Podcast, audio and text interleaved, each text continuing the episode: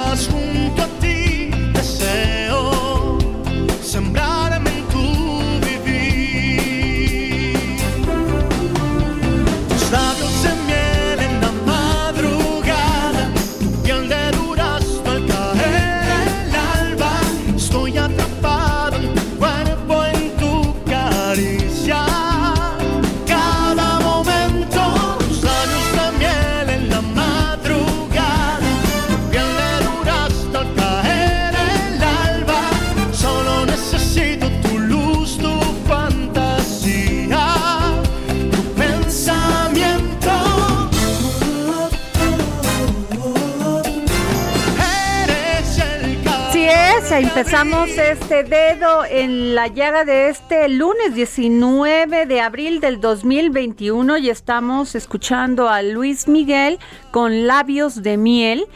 Ayer se estrenó su segunda temporada, ¿no, Jorge? De su serie, la serie de su vida. Efectivamente, todo un acontecimiento, por ejemplo, en mi casa, porque ya sabrás, este, mi hija, este, mi mujer, todos al pendiente de este capítulo de estreno de Luis Miguel, sí, pues además está muy bien hecha, cuenta pues la historia de lo que ha pasado este ídolo de México, porque la verdad es un ídolo de México, de los este y además ha sabido trascender en las generaciones, porque yo conozco mucho joven que tiene ahorita 18 o 20 años que les encanta, encanta Luis Miguel. Sí, ¿no? ya vemos otros jóvenes de más de 50 que nos super encanta y nos es, trae muchísimos por eso te recuerdos. digo, entonces es parte de, de México, de su esquema musical. Digo, no hay persona que no conozca, no, y no solamente de México, Jorge, también de América Latina. Y traspasó fronteras, ¿eh? Luis Miguel es un ídolo. Así es. Les guste o no, les parezca. Además, pues todos los artistas, pues de una u otra forma se ventila su vida. Y es terrible porque pierden una gran parte de su privacidad. Pero Sí, bueno, son los costos que tiene son esa los costos que tienen que ¿no? pagar. Ustedes, Pero en fin, los famosos. Así es. Oye, pero déjame decirte que me da muchísima tristeza porque estoy leyendo en el en la página de 17 de estados del Heraldo de México impreso este tema de la sequía.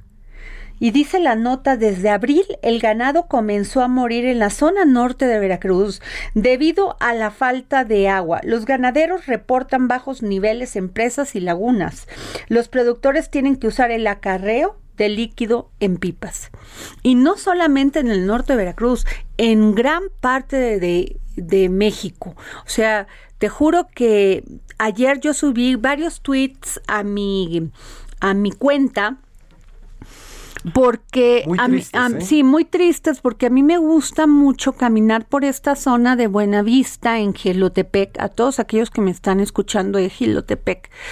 está eh, en la parte, bueno, llegas por el, por el arco norte y te vas subiendo ahí hasta Buenavista y sequía terrible. La presa esta de Buenavista, que es la que yo ya he comentado, que alimenta, pues, dale, surte de agua a la gente que vive en esa comunidad. Sí, para sus parcelas. Exacto, para, sus vivir. parcelas y para sus animales. Bueno, Sí. pues ¿qué crees? Que le tomo una foto a una zanja que hicieron de unas casas muy tú las traes. Sí, sí, la vi, la vi. Unas así que están por ahí y van a y llegan directamente a esa zanja, zanja con aguas negras a la presa de Buenavista. ¿Por qué no? Yo ya me habían dicho que eso estaba pasando y quise ir a comprobarlo por mí misma. Es terrible, Jorge, el grado de daño que le hacen a la naturaleza, al, o sea, a la gente, porque es de donde estas personas pueden obtener el líquido. Ahí en Buenavista les llega el agua una vez cada 15 días. Caramba. Una vez cada 15 días, Jorge. Y sí, ojalá me puedan escuchar los de Conagua, ojalá me puedan escuchar los del gobierno del Estado de México, ojalá me puedan escuchar las autoridades de Gilotepec, porque es terrible lo que está pasando. O sea, no solamente no les llega el agua, sino además contaminan para hacer focos ahí de infección. La ya deja el COVID, ya deja el COVID, ya eso sería lo de menos. Entonces sí estoy muy indignada. No es posible que hagan caso omiso a las necesidades de la gente y que no hagan nada. Hay niños juzga- jugando en la presa con toda lodal, lodazal de eso, de, de, de- aguas negras. ¿no? No, es que da tristeza, Jorge. Y entiendo que el presidente diga que muchos gobiernos y que no no este por la corrupción no llegaron a instalar este Toda pozos y esto infraestructura pero ok y eso ya pasó ahora veamos qué hacemos para adelante pero no es posible que a ese grado de contaminación y que no les importe. Ahorita que están los señores haciendo campaña, se deberían de fijar por quién votan, con quien les ofrezca resolver esos problemas que debieron haber estado resueltos desde hace años Efectivamente. y no contaminar, que se declare esa presa que es donde eh, que ayuda a la gente de esa comunidad a que no se siga contaminando. Todas las- No se vale, Jorge. No se vale. O sea, a ver, y estas casas que te digo pueden tener un, un ¿cómo les llaman Sí, ahora para fosas sépticas, los fosas ¿no? sépticas o algo? Sí, si tienen el dinero o pues, sea, para no hacer se vale. Quien su- tenga posibilidades que contribuya a la comunidad, no que vaya a destruirla. Sí, no, Terrible, terrible, Y por otro lado, los fuertes vientos y la lluvia de, de, de una vaguada que azotó Mérida ayer derribó más de 40 árboles en distintas colonias y fraccionamientos, aunque no se reportaron personas lesionadas. Qué terrible, ¿verdad? Por un lado está lloviendo mucho y también en el desastre, también por corrupción de los gobiernos. Así es. Y no hicimos caso con No, el bueno, cambio climático. en. Veracruz cada vez que viene, que empieza agosto y septiembre, la gente está temerosa de que venga un, Los ciclones, un los ciclón, un huracanes, super norte y acabe con todas las cosechas, con todo. Con todo, porque va Pero de costa eso es parte de la corrupción porque no, no hacen algo, Jorge, no anteceden al, al, al, al, al- Es que como no son obras que se vean, Ah, Adriana, bueno, pues sí, donde no, no, les se pueden gusta, tomar la pero foto. ojalá los, los ciudadanos y las ciudadanas tengamos conciencia de esto y no permitamos que sigan llegando a los municipios, a los estados, a la presidencia de la República, personas que únicamente van a hacer uso de un puesto para sí mismos y no para ayudar a las comunidades. Bueno, nos vamos y ya fíjate que tengo a Alejandro Ope porque en la, en la semana pasada salió una nota muy interesante, Jorge. Alejandro Ope es analista en seguridad, columnista en el Universal y que nosotros aquí en el dedo en la llaga le agradecemos mucho que siempre nos tome la llamada porque desde la semana pasada, como comento, se dio a conocer que más de 30 niños se sumaron a la policía comunitaria de Guerrero Tienen estos niños entre 6 y 11 años y portan las armas con el objetivo de proteger y tratar de atender las carencias que padece el poblado de Ayagualtepa Tempa, el cual pertenece al municipio de José Joaquín de Herrera. Terrible y además las cifras que se dieron, fíjate, aparte de esto, y se dieron a conocer los resultados del trigésimo levantamiento de la encuesta nacional de seguridad pública urbana realizada por el INEGI en la primera quincena de marzo y los resultados indican que durante marzo del 2021 el 66.4% de la población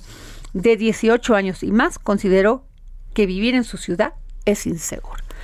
Bueno, estas dos notas, pero yo sí quisiera preguntarle a Alejandro ¿Cómo ve esto? Él que es em, experto, ¿por qué no logramos tener cifras satisfactorias que nos den seguridad y tranquilidad a la ciudadanía? Alejandro. ¿Qué tal, Adriana? Buenas tardes, buenas tardes al auditorio. Buenas tardes. Pues mira, si quieres, si quieres empezamos con lo de la encuesta. Ok, por favor. Lo, a ver, lo, la, la, encuesta es una encuesta que levanta el INEGI cada tres meses en 70 zonas urbanas del país eh, y que mide la mide, bueno mide muchas cosas una de las cosas que mide es la percepción de inseguridad de las personas en su ciudad este dato como tú mencionabas es el dato de marzo es 66.4 es de hecho, no es un mal dato en la serie histórica. Eh, en marzo del año pasado estábamos en 73%, en diciembre estábamos en 68%. Entonces, ha habido una disminución, ha habido una disminución que se explica fundamentalmente por la pandemia. Eh, en la, pandemia redujo la actividad económica, la actividad social y por lo tanto también redujo ciertas formas de actividad delictiva, menos robo transeúnte, menos robo de transporte público, transporte público, etcétera. Pero no por una estrategia, simplemente porque la gente se quedó en sus casas, Alejandro. Digo, porque cambió, cambiaron los patrones de conducta de, la, población por razones de, digamos, sanitarias y eso alteró también los patrones de, actividad delictiva. Eso, y ahora, y la percepción tiende a ser un indicador rezagado. ¿no? yo, la percepción que tengo hoy probablemente ha sido construida por mi experiencia del último año. Ajá. Entonces, es muy probable que lo que estemos viendo ahorita es el reflejo de eso. Ahora, ¿qué va a pasar cuando, en la medida que se vaya normalizando la actividad? Pues probablemente se vaya normalizando, digamos, también la actividad, el patrón de actividad delictiva y por lo tanto, digamos, también la eso tenga algún impacto sobre la percepción en el mediano plazo, ¿no? Ahora, digo, y aún, digamos, siendo esto un dato bueno en la serie histórica, pues sí es elevado, ¿no? dos terceras partes de los adultos mexicanos se sienten inseguros en su ciudad, ¿no? Entonces eso, eso es lo que hay que poner, digamos, eh, hay que destacar. Ahora, sobre el caso de Guerrero, a ver, esto es importante. ¿Qué son las policías comunitarias? Es importante eh, eh, explicar. Las policías comunitarias son básicamente autodefensas institucionalizadas.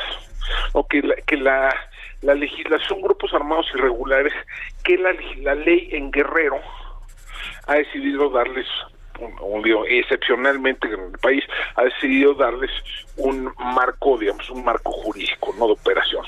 Y existen en varias comunidades. Eh, no es la primera vez, digamos, que uniforman niños y que los ponen frente a las cámaras, ¿no?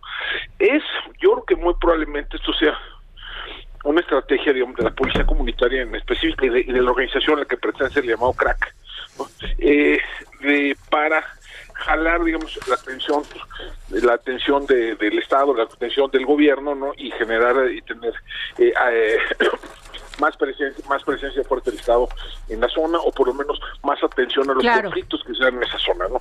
Eh, yo, yo creo que ha sido preciso, no creo que sea, o sea, esto sí, sí parece tener una, una clara, una clara orientación déjame, esto parece tener más, más una orientación mediática que una orientación militar, ¿no? O operativa, ¿no? No es que no tengan a nadie más para defenderse, para defenderse, ¿no? Sino que tienen que eh, hacer patente la situación desesperada en la que viven muchas de las comunidades rurales, ¿no? Del estado de Guerrero. Ok. Pues terrible, Alex, o sea, terrible porque eh, que se haga justicia por propia mano y que no se le tenga confianza a las autoridades es terrible. Así es, ¿no? Y, en el caso de Guerrero tiene la, peculiaridad de que en términos de una norma estatal, estas policías comunitarias, digamos, son legales, ¿no? Pues muchas gracias Alejandro Ope, gracias este por tomarnos como siempre la llamada para el dedo en la llaga. Muchas gracias, Adriana. Muchas gracias. Gracias. Y bueno, fíjense que nos vamos a una entrevista que le realizamos al diputado Jorge Romero, coordinador de la agenda legislativa del PAN en la Cámara de Diputados. Vamos a ello. Desde el pasado 12 de abril, el presidente nacional del PAN, Marco Cortés, encomendó al diputado federal Jorge Romero Herrera promover la agenda legislativa de ese partido, así como recoger cada uno de las acciones, propuestas que van a llevar a cabo sus candidatos a diputados federales por acción nacional y de la coalición Va por México. Y las principales necesidades y propuestas de la gente para enfrentar con éxito la crisis económica, el desempleo, la inseguridad y el deterioro del sistema de salud, las cuales serán integradas en la agenda legislativa del próximo grupo parlamentario del PAN en la Cámara de Diputados. Y es por eso que tenemos al diputado Jorge Romero Herrera, coordinador de la agenda legislativa del PAN en la Cámara de Diputados. Muy buenas tardes, diputado. Buenas tardes, Adri. Buen día a ti y a todo tu auditorio. Oiga, pues sí tienen trabajo, porque no solamente estamos enfrentando una gran crisis económica, la inflación está terrible, eh, el tema de la salud nos ha pegado severamente a los mexicanos con este tema de la pandemia y de ahí se derivan muchas otras cosas. ¿Usted cómo lo ve? ¿Cuál va a ser la principal propuesta que van a echar? Pues le van a empujar con todo. Sí, fíjate Adriana que eh, nosotros estamos en el PAN y me atrevería a decir que en toda la oposición, que ya somos una coalición electoral, muy conscientes que ahorita no hay nada que importe más, como bien tú dijeras, que preocuparnos por el bienestar de la gente. Todo lo demás es política. todo lo demás es cosas que a lo mejor ni siquiera le importan a la ciudadanía. Y por eso para nosotros es muy importante ir previendo desde ahorita, desde antes de las elecciones incluso, todas aquellas ideas que van a servir para que mejoren las condiciones de las familias mexicanas. Porque si bien estamos conscientes de que tenemos que hacer una oposición que le hace mucha falta a este país, una oposición firme, una oposición fuerte, también estamos conscientes que una oposición que solamente critica tampoco le sirve mucho a un país. Lo que lo que se ocupa es una oposición que sí critique, pero que también aporte y que también tenga sus propias ideas, pues para sacar adelante a las a las personas. Como tú decías, este último año ha sido particularmente difícil no creo que haya un tema ahorita más importante, más urgente para las familias mexicanas que una recuperación económica, que contar con un sistema de salud que sirva, que avancemos en, una vacunación para que podamos restituir lo que alguna vez sentíamos que era la normalidad y que el gobierno entienda que es una situación extraordinaria. Es un gobierno que se ha negado a ayudarle a la gente por creer que todos los empresarios en este país son este, superpotentados, cuando el 90% o más de los empresarios en este país pues, son familias que han puesto este, una papelería, una tortillería y que, y que no han visto el apoyo de su gobierno como sí ha pasado en muchos otros países. Eh, esas serían las principales líneas, por así decirlo. Uno de los temas que se van a enfrentar la, la iniciativa privada, eh, diputado Jorge Romero Herrera, va a ser sin duda el tema de la subcontratación. Muchos hablan, incluso su partido habla de que se van a perder muchos empleos con esto, porque pues los empresarios no van a tener la solvencia suficiente y necesaria para poderle hacerle frente a todos estos cambios. Luego también el tema de la, los mensajes que le estamos enviando a los inversionistas mexicanos y extranjeros en el tema de la de la de esta ley de hidrocarburos, en el tema de la reforma de ley a la, electricidad.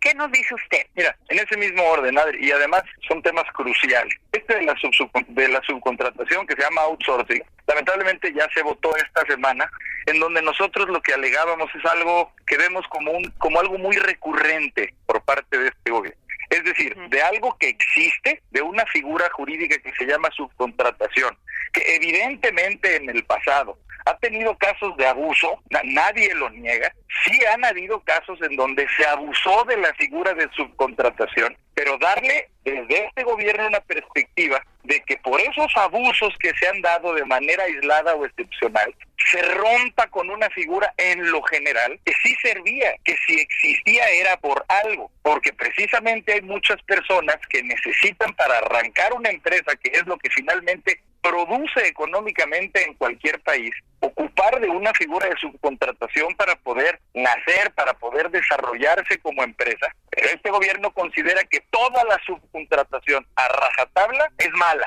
y entonces acaban básicamente de prohibirla. Y lo irónico es que no se dan cuenta que uno de los principales empleadores de la subcontratación era el gobierno mismo. Ni el gobierno mismo va a poder salir de este embrollo en el que se acaban de meter.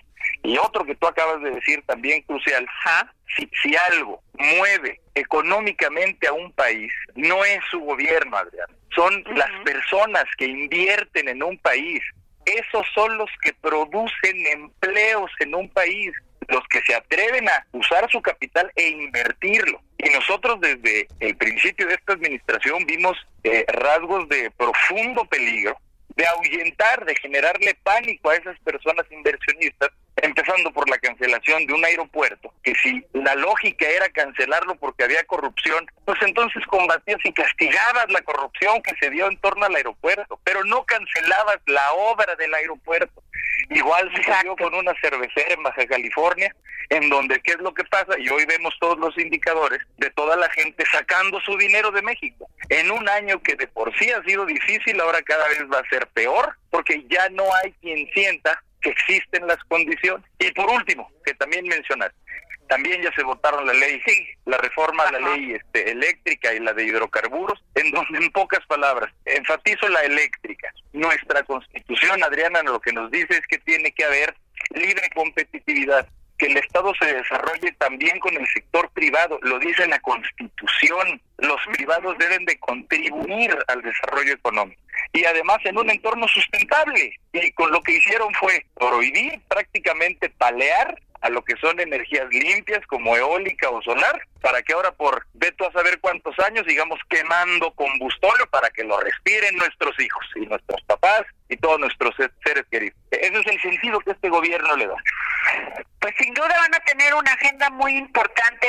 Sin embargo, eh, diputado Jorge Romero Herrera, coordinador de la agenda legislativa del PAN en la Cámara de Diputados, este, muchas personas han hablado que ante estas propuestas, acciones que tiene el gobierno federal, la oposición no ha hecho mucha, no se ha presentado mucho y más bien, eh, como usted decía al principio, se dan en discusiones de tipo político y no de, de, discusiones ya que realmente se vea a una oposición fuerte dando la pelea. Mira, ese, ese es el gran reto, Adrián. A ver, yo en lo particular creo, porque muchos lo dicen, yo lo creo, que la oposición, que hoy está volviendo a pedir el voto, primero tiene que decirle a la gente, eh, tiene que ofrecerle una disculpa tal cual por todo lo que la oposición también en su, en su momento tampoco hizo. Decirlo con esa absoluta claridad pero también estar conscientes de que este gobierno ya prácticamente lleva, pues ya está en su tercer año. Ya, ya no pueden ellos vender que son un futuro esperanzador cuando llevan medio sexenio tomando decisiones que no consideramos son las más correctas.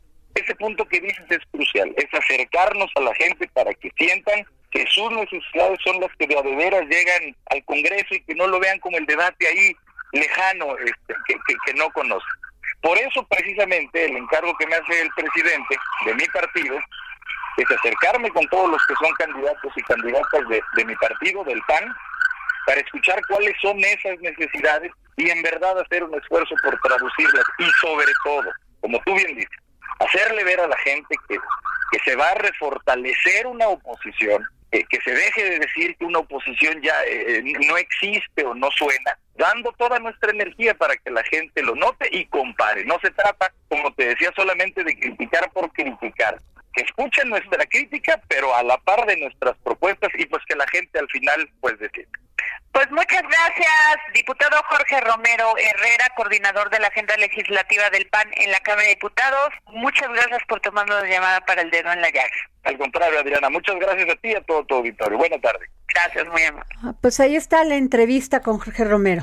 ¿Cómo Pues ves? es uno de los personajes que hay que seguir. Oye, comento muy rápido. Fíjate que en el estudio, en esta encuesta nacional de seguridad pública urbana, el estudio también reveló que la alcaldía Benito Juárez es una de las, de las que cuenta con mayor percepción de seguridad en la Ciudad de México, con un 65%. O sea que la Benito Juárez es de las de la, la- la alcaldía más segura Yo soy habitante de aquí y te digo que sí. de todo de toda la Ciudad de México. Pues la ¿Quién es el que quién, sí. quién es el presidente municipal? Eh, aquí el alcalde es Santiago Tahuada. Ah, mira, ¿no es candidato otra vez? Otra vez se va a reelegir. Otra vez, pues mira, ojalá se reeligieran los los este quien hacen bien las cosas. Bueno, ahí está el voto de la gente. Exactamente. No, bueno, nos vamos a un corte y regresamos aquí al dedo en la llaga.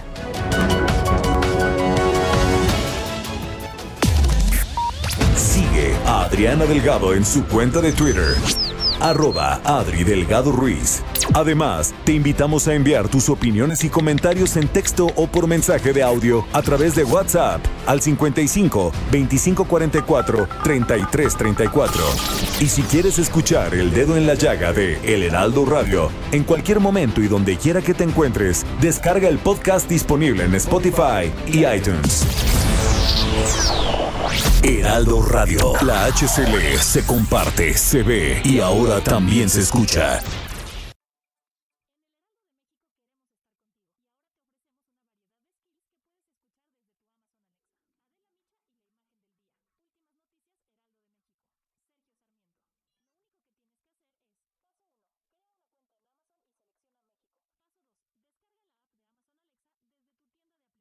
Heraldo Radio. Sigue a Adriana Delgado en su cuenta de Twitter en arroba Adri Delgado Ruiz. Y envíanos tus comentarios vía WhatsApp al 55 25 44 33 34 o 55 25 02 21 04.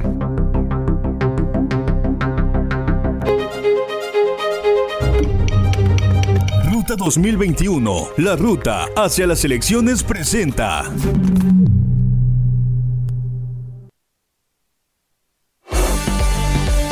Y regresamos aquí al dedo en la llaga y tengo una gran invitada. Fíjense nada más. Nació en uno de los pueblos originarios de la demarcación San Nicolás Totolapan. Es licenciada en Política y Gestión Social por la Universidad Autónoma Metropolitana. Inició su trabajo político y social como líder juvenil en Morena. Participó como diputada constituyente para crear la primera constitución de la Ciudad de México. Actualmente es la primera alcaldesa de la Magdalena Contreras. Muy buenas tardes, Patricia Couturier, alcaldesa de la Magdalena Contreras. Hola, hola Adri, ¿cómo estás? Muy bien, estás a todo vapor con la con la campaña. A todo lo que da, todos los días. Pati, la- te voy a hacer la pregunta más simple, pero la más importante. Eres alcaldesa. ¿Por qué quieres seguir siendo alcaldesa de la Ahorita, Magdalena Contreras? ahorita soy candidata. Pedimos licencia, estoy de licencia desde hace ya un poco más de eh, una semana, porque la verdad es que preferimos ahorita me- meterle con todo y darle tiempo completo. Quiero repetir, quiero volver a ser alcaldesa, porque me parece que hemos recuperado algo que Magdalena Contreras perdió hace muchos años, que es el derecho a la ciudad y la dignidad de todas y de todos sus habitantes. Me parece que la eh, reapropiación del espacio público, garantizar derechos tan básicos que las mujeres eh, no teníamos, como el, eh, el derecho a la salud, eh, que los jóvenes no tenían con el derecho a la educación, con el derecho al espacio público, a muchas cosas, me parece que no lo teníamos en Contreras. El hecho de que siempre nos habían tratado como una alcaldía de segunda, este, me parece que lo hemos empezado eh, a recuperar. Y es por eso que quiero seguir, es por eso que quiero esta temporada 2.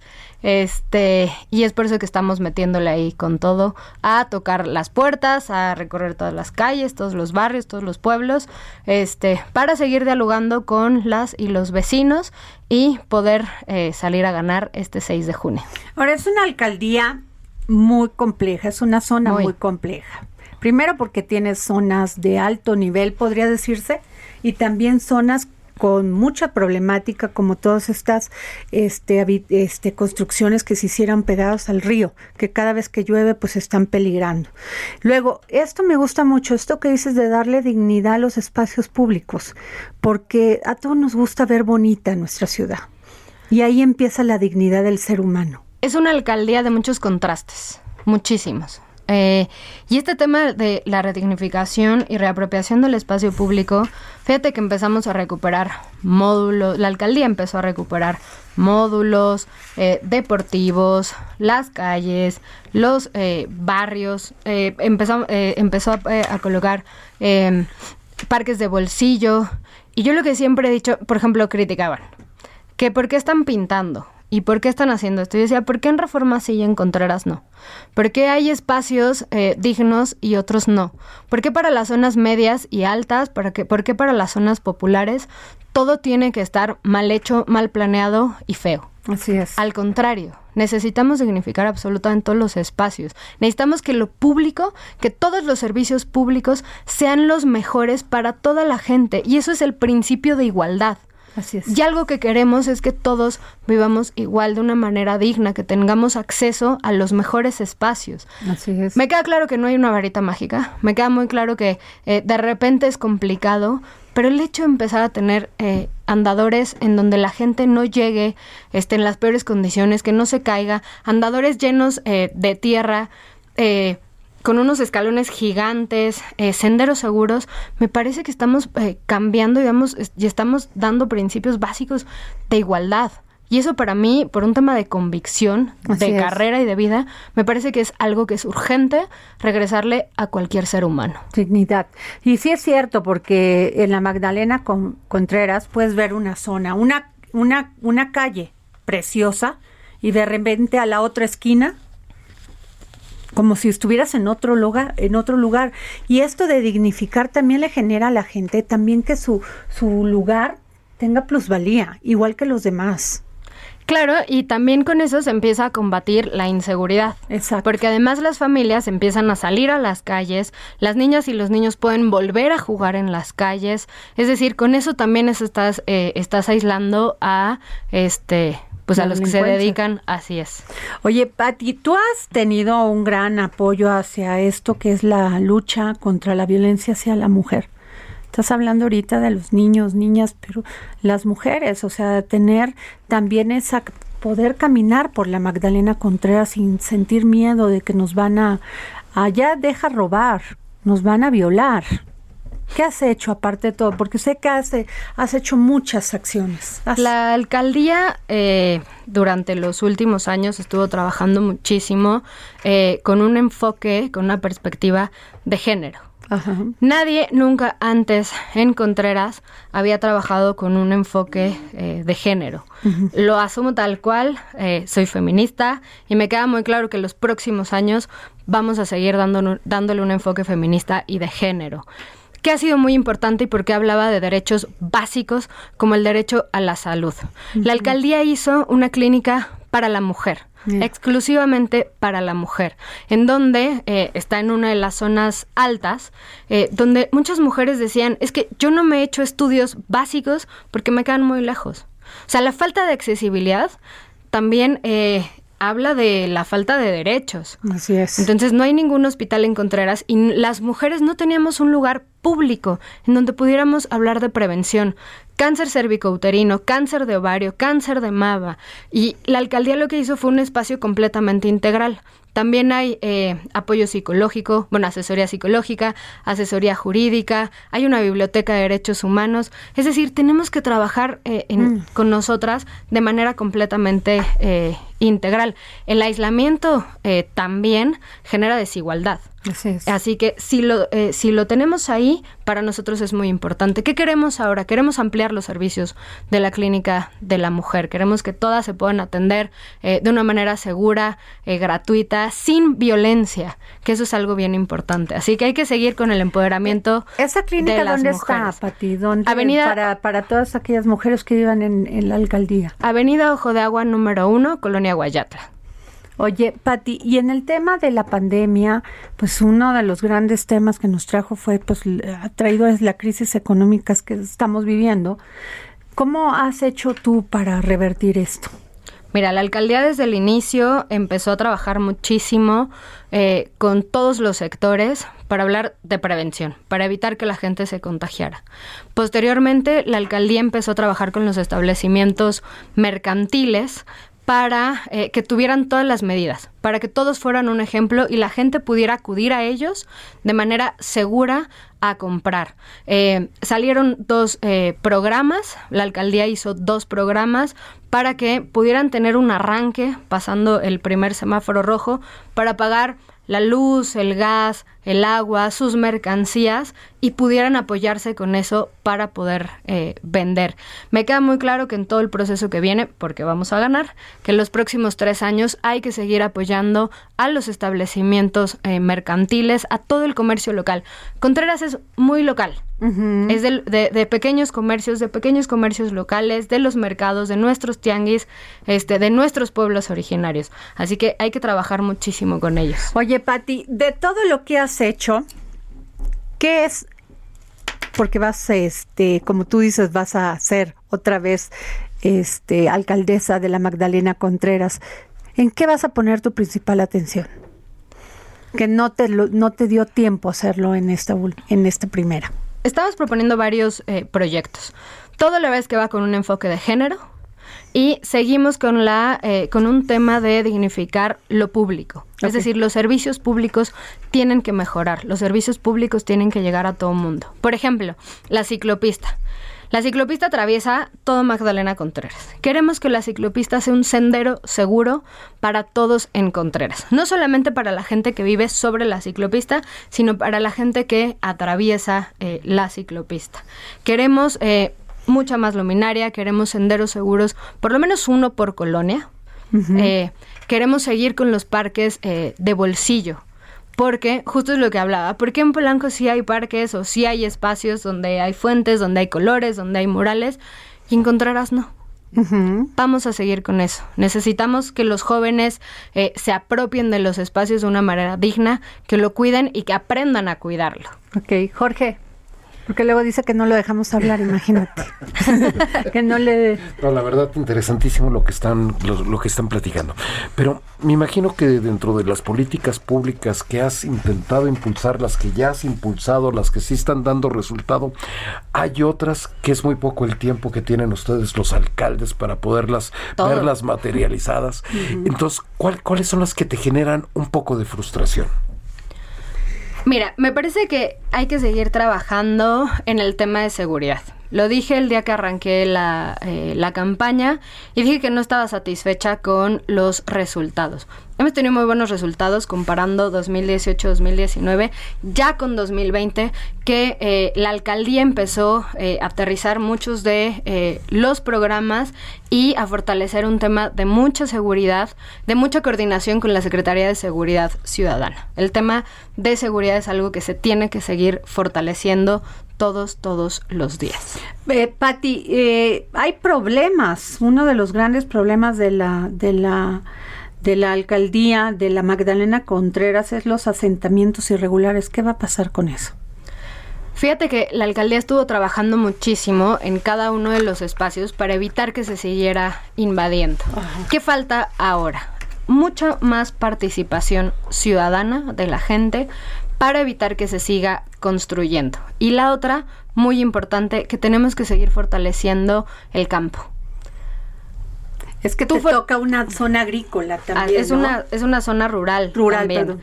Entonces, eh, conforme vayamos eh, trabajando y conforme vayamos fortaleciendo el campo, la gente ya no vende eh, las tierras. Y eso también implica que empieces a frenar los asentamientos irregulares. En ese sentido hay que eh, seguir eh, trabajando con eh, Sedema, con el gobierno de la Ciudad de México y sobre todo con las y los vecinos. Claro. Oye, uno de los temas que están, este, pues que le está pegando a todo el país, pero ¿cómo le está pegando a la Magdalena? El tema del agua. Uf, ¿Qué La tema época- es ese, eh? ¿Qué- qué- tema es qué ese? tema? La época de estiaje es bastante complicado. Abril y mayo eh, pues son meses eh, complicados. Eh, la jefa de gobierno salió con un video súper acertado hace, hace unos días que ahorita tenemos que cuidar muchísimo el agua. Te- la alcaldía tiene que seguir construyendo y tiene que seguir haciendo obra, particularmente en las zonas más altas, fortaleciendo los tanques que ya están eh, eh, construidos eh, para que pueda llegar el agua a las zonas más altas, para que pueda y eso, bombear. Pati, ¿por qué no se había hecho? O sea, te llegaste a la alcaldía y te diste cuenta que había cosas que no había ni explicación de por qué no se habían hecho. No, y por ejemplo, todo el abandono en el Cuchamala, en Sacmex, en Sacmex, la verdad es que pues bastante, bastante complicado, pero ahí la verdad es que la jefa de gobierno trae un proyecto eh, impresionante desde el inicio y nosotros nos estamos sumando a cada uno de ellos. Pati, eh, Morena.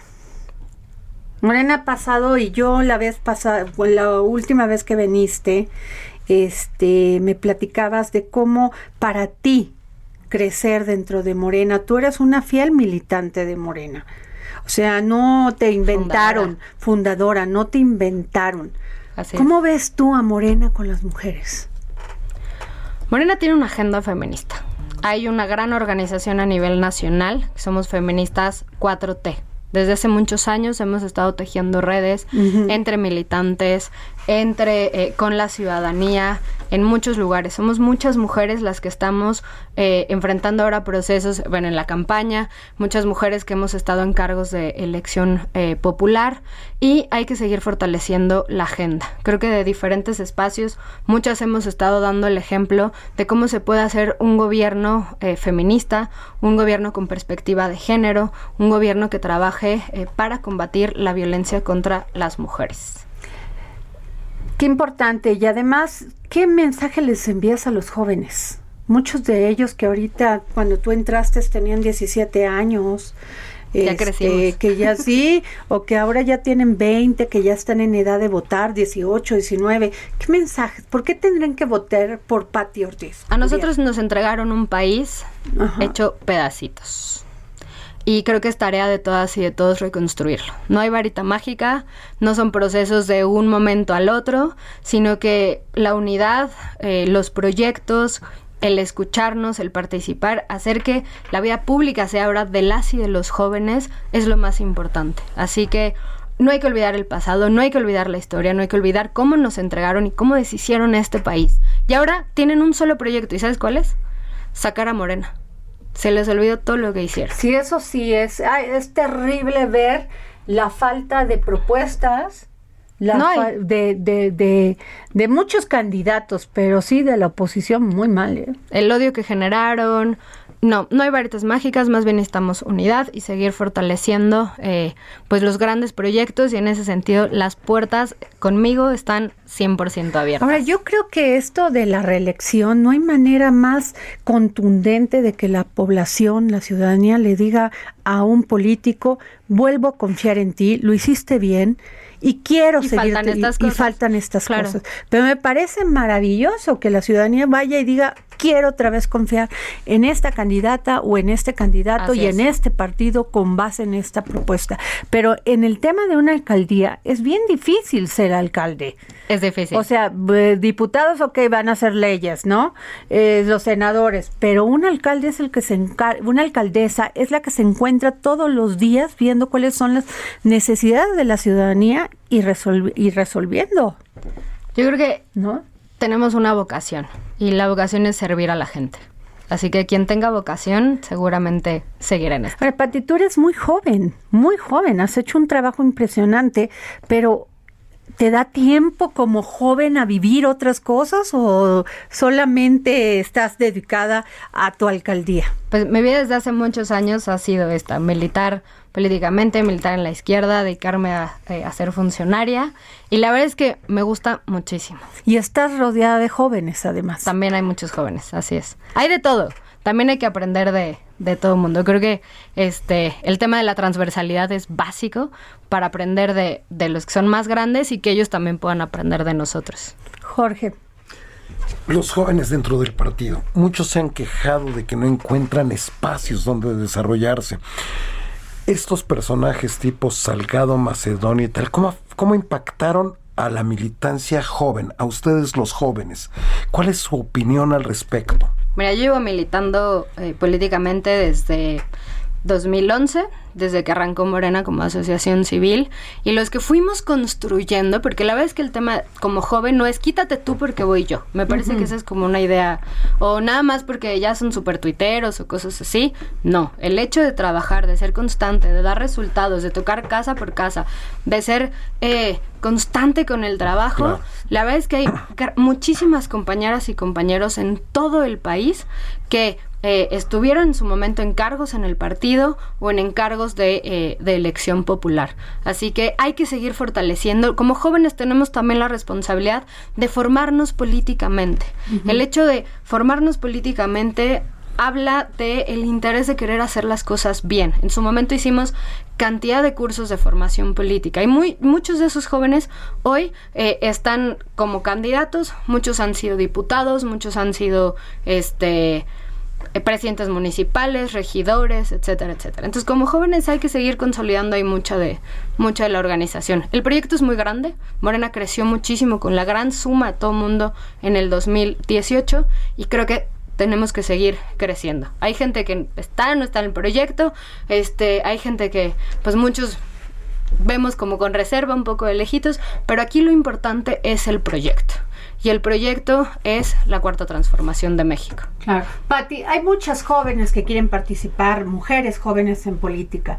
Se desilusionan porque todavía existe muchísima, muchísima miso- misoginia, Sí. muchísimo machismo. ¿Cómo pudiste tú decir, no me importa, yo voy? Porque todas estas jóvenes que te están escuchando algún día dicen, yo quiero participar en política y no me quiero desilusionar al primer patán que me haga una grosería o me diga algo. ¿Cómo le hiciste? A mí me dijeron eh, eh, muchas veces en 2018, mejor no queremos que una mujer como tú nos gobierne. Ahí aquí dentro, estamos. ¿qué tal? Así es, ya aquí estamos. O que es candidata o fue eh, designada o algo solo por género. El hecho de tener y contar con redes, con una red de mujeres en donde compartimos, en donde crecemos, por ejemplo, feministas 4T o en su momento eh, Juventudes Morena, la verdad es que a nosotros nos ha dado muchas tablas y decir que compartimos, que estamos enojados, que nos frustró tal comentario, pero hay que seguir. La lucha no se puede dejar y no se la vamos a regalar a nadie. Los que tenemos la convicción de recuperar a este país, pues es una lucha de toda la vida, así que eso nos impulsa a aguantar, a batallar, a luchar, este, pues para pelear por nuestros ideales. Así yo que- sí creo que las mujeres tienen que darle la oportunidad a las otras mujeres para gobernar. ¿Por qué? Porque las mujeres entendemos cuando hay que hacer las cosas con perspectiva de género. Así es. Entendemos, por ejemplo, no sé si te ha pasado en la alcaldía que te enteras que una mujer la golpearon, o sea, la actuación de las mujeres es diferente a la de los hombres. No, que va- nosotros sí nos metemos, sí nos involucramos para resolver los problemas. Así es. Y a los hombres también hay que este darles talleres, capacitaciones, hay que involucrarlos, hay que poner altos. Este, hay mucho que hacer contra el machismo y contra la misoginia. Patti, pues a ver, ¿qué le, ¿qué le dices a toda la gente que te está escuchando ahorita? Mujeres, hombres, eh, jóvenes que te estén, ¿por qué? Así, ya tu último mensaje de por qué tienen que votar por Patti Ortiz Couturier en la Magdalena Contreras. Porque queremos seguir con el proyecto de transformación de Magdalena Contreras. Necesitamos más tiempo, sí, pero creo que hay un gran proyecto. Así que los invito a sumarse, a que el programa de gobierno lo hagamos entre todas y todos, a sumar, a construir, a dialogar. Hay mucho, mucho por hacer y me parece que eh, el hecho de encontrarnos, de vernos, de sumar, pues da pues da muy buenos resultados. Así que hay que salir a votar este 6 de junio. Muchísimas gracias, Patricia Ortiz Couturier, a- este, bueno, alcaldesa en, no, pero en, En licencia. en licencia, sí, y al, y candidata de Morena a Así la alcaldía Magdalena Contreras. Muchísimas gracias, Muchas por gracias, haber Adela. estado aquí en el dedo en la llaga. Muchas gracias. ¿No? Bueno, pues nos vamos con Bernardo Noval, si ya está en la línea, sigue en Dubai, Jorge. Sigue en Dubái. Oye, Sigue qué Dubái. importante es votar por mujeres y mujeres jóvenes.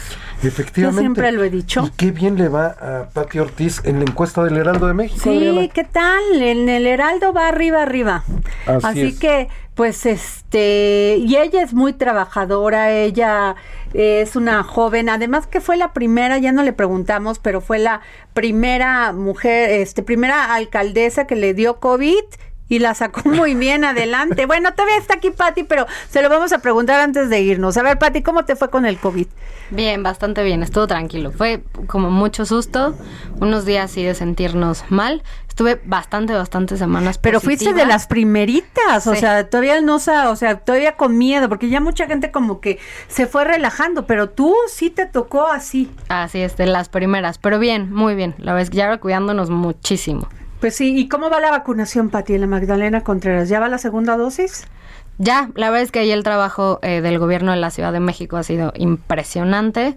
Este, y ya se hizo la semana pasada. Oye, ¿y cuándo llegan la de 50 a 60? No sé, la verdad es que ahora nosotros estamos acá en, en, en campaña. Este, hay que Ah, esperar ahí todos los esperar, informes. pues sí. Así es, de el gobierno de la Ciudad de México. Ah, pues muchas gracias, Pati. Pues ya eso es todo. Gracias. Esto fue todo en el dedo en la llaga. Gracias, Jorge. Nos vemos mañana. Gracias.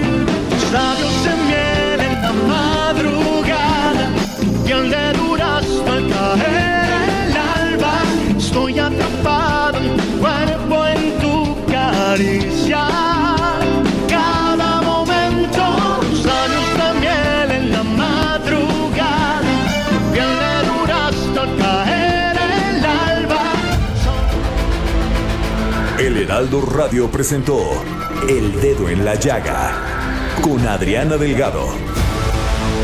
Heraldo Radio, la HCL se comparte, se ve y ahora también se escucha. Planning for your next trip? Elevate your travel style with Quince. Quince has all the jet setting essentials you'll want for your next getaway, like European linen, premium luggage options, buttery soft Italian leather bags, and so much more. And is all priced at 50 to 80% less than similar brands. Plus, Quince only works with factories that use safe and ethical manufacturing practices. Pack your bags with high-quality essentials you'll be wearing for vacations to come with Quince. Go to quince.com slash pack for free shipping and 365-day returns.